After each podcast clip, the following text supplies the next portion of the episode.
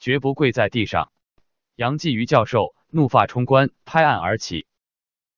编者按：近日，重庆师范大学唐云老师因被学生举报被学校开除，清华大学许章润教授被学校停止上课。高校教师的学术自由与言论自由引起了知识分子的强烈反响，许多知识分子公开发声支持唐云、许章润等老师。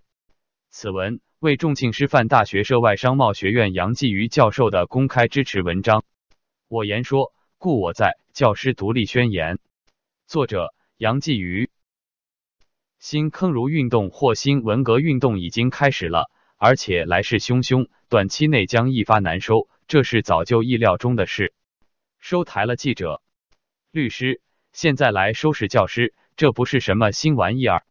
高级黑不一定是坏事，这个荒诞时代的黑色幽默笑话真多。浪汉讲几句话就晋升为大师，大师讲几句话就贬谪为流浪汉。四十二年前恢复高考时，我就读的母校最近令人痛心的。连续蒙羞，重庆师范大学涉外商贸学院去年开除了谭松老师，上周重庆师范大学又将唐云老师赶下讲台。两位都是深受学生欢迎的我的同事和朋友。近一年来，已有中国十大杰出青年法学家、清华大学许章润博导等十多位教师，皆因不当言论批多大学，陆续赶下讲台。如果命定我是多米诺骨牌的下一个，我以此为荣。少无世俗运的我，向来胆小而心高，也多次承诺为了妻子女儿的安宁，自己尽量不惹是非。我退休十年来，长期应聘多所大学教习，这饭碗如果丢了，凭我那点微薄的退休工资，很难养家糊口。不少好心的朋友和领导也劝我好自为之，说凭一己之力改变不了什么。确实，就像伟大的曼德拉所说。我不能改变世界，不能改变南非，不能改变我的政党机制，不能改变我的家人，但我可以改变我自己。我这个小小的教书匠也改变不了中国，对抗不了罪恶，但我能够既不当犹大，也不当斯德哥尔摩综合症患者爱上并帮助失罪者。每当我想起八十岁的托尔斯泰伯爵那振聋发聩的奥文，我不能沉默的名言，我再也不能忍受了，我不能。不能这样生活，至少是我个人不能这样生活，我就只能冒着自砸饭碗的风险发声。难道诠释者只想要知识分子因害怕枪声而集体失声？我可以算中国大学上课最多的教师，并不只为养家糊口，我负担着神交托的教育使命，一一让尽可能多的大学生得救。所以，我不会轻易让渡神圣的大学讲台。大学者不讲真课。就让小猴子称霸王了。是无英雄，遂使陈果这种与黑暗混同的庶子成名。既然要把一些良知教授赶下讲台，就要把另一部分稀泥巴教授糊上墙。清华大学、复旦大学、重庆师范大学等都将因为失个而被钉上历史的耻辱柱。大学里面最不缺的就是一知半解的残废教授和平庸脑瘫的垃圾教授。掌控着所有媒体和所有高等学府的机构，怎么就恨铁不成钢，找不出一两个勉强可以跟我被平等对话的刀比例呢？恼羞成怒者的文化，自信在于动手就能战胜动口，此小人而非君子之道。这一色厉内荏的绝招，从秦始皇起就屡试不爽。美国欢迎中国在他们那里办许多孔子学院，那才叫真正的文化自信。一一任你把孔子吹上天。也颠覆不了我美利坚的意识形态主旋律。其实，公共知识分子和死磕律师手无缚鸡之力，除了颠覆自家饭碗以外，什么都颠覆不了。就算危言耸听，讲几句话，不至于就惶惶乎大厦将倾。是神经过敏，还真是危如累卵。教师的天职就是用话语塑造灵魂，并对学生负责，而非对任何组织、任何领导负责。算不算好老师？也只能由学生打分，而不能由警察和腐败官员打分。虽然身教重于言教，但学生领受到的言教远远多于身教。教师的独立宣言应该是我言说，故我在。禁言令从两千五百年前的希腊和中国几乎同时肇始。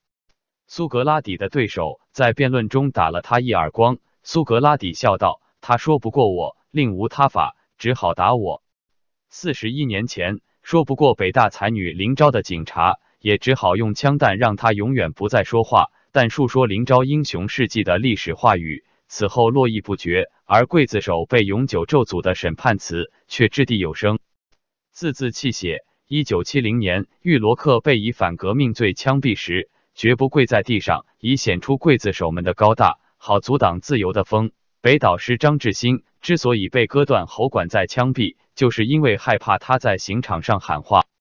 手持屠刀者何以虚弱到如此害怕话语的力量？天赋人权，首先只设话语权。言论自由的神学根据是上帝以言行事，并授予亚当命名权。话语权，人分有上帝的神性、灵性、言性。人作为上帝授权的物管者、命名者、言说者，才有资格与神同在对话，比他拣选和差遣。世界其他宗教跟基督教在终极真理上的显著区别之一，就是不言、不听、不敬圣言。英国哲学家穆勒《自由论》发现了言论自由定律：禁言导致错谬，若被禁止的言论正确。人们只剩接受错谬的机会。若被禁止的言论错谬，正确言论则失去参照验证的机会。穆勒有一句话最能揭示全书宗旨：如果整个人类除一人之外意见都一致，而只有那一个人持相反意见，人类也没有理由不让那个人说话。正如那个人一旦大权在握，也没有理由不让人类说话一样。历代专制当权者禁言都无一例外的。都遭了报应，事与愿违。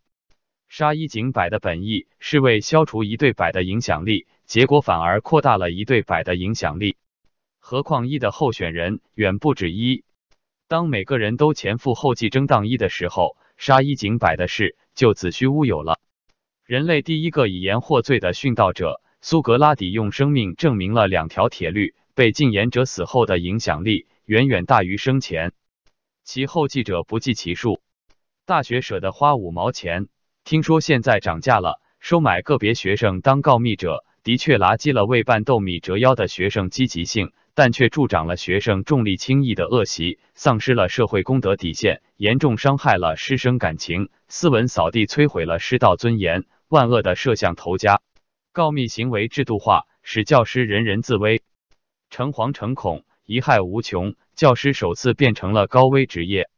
话又说回来。一两个告密者，不过让唐云老师降低两级工资和一半绩效收入，却提升了他的风险意识和精神境界。他以极小的代价换来了数百张学生深情慰问的明信片，而且唐云创作的重庆师范大学校歌不胫而走，迅速成为网红。他的书法作品因知名度雀跃而卖价飙升。塞翁失马焉知非福。唯一受损的是，学生们再也不能聆听他精彩纷呈的当代文学课了。热爱老师的学生和告密的学生都是受害者，所以我奉劝自己的学生们，不要一味谴责和孤立告密者，还要以同情关爱，使其悔过自新，不要把他们推下自毁的深渊。有没有想过，为何专拿大学教授开刀，而对中小学教师网开一面？而且。越有思想、越有文化影响的教授遭迫害的可能性越大。如果教授们确有不当言论，姑且不论什么叫不当，何不雇佣枪手对他口诛笔伐，或者开展平等对话的百家争污？他们深知重量级选手跟轻量级选手较量的信息落差太大。况且灵性良知教授跟那些天天吃脑白金依然冥顽不灵的五毛辩论。真可惜了宝贵的时间。对那些无关痛痒的小事，我信奉沉默是金；但面对思想逼迫，我信奉沉默是狗屁。本文以托尔斯泰一九零八年撰文《我不能沉默》的结尾作为结束语。从高级到低级的参与伤害的人们，你们都想想你们是谁？停止你们所做的事吧！停止吧！这不是为自己，不是为个人，不是为人们，不是为了人们不再责备你们。而是为自己的灵魂，为不管你们怎样摧残都活在你们心中的上帝。我不能沉默。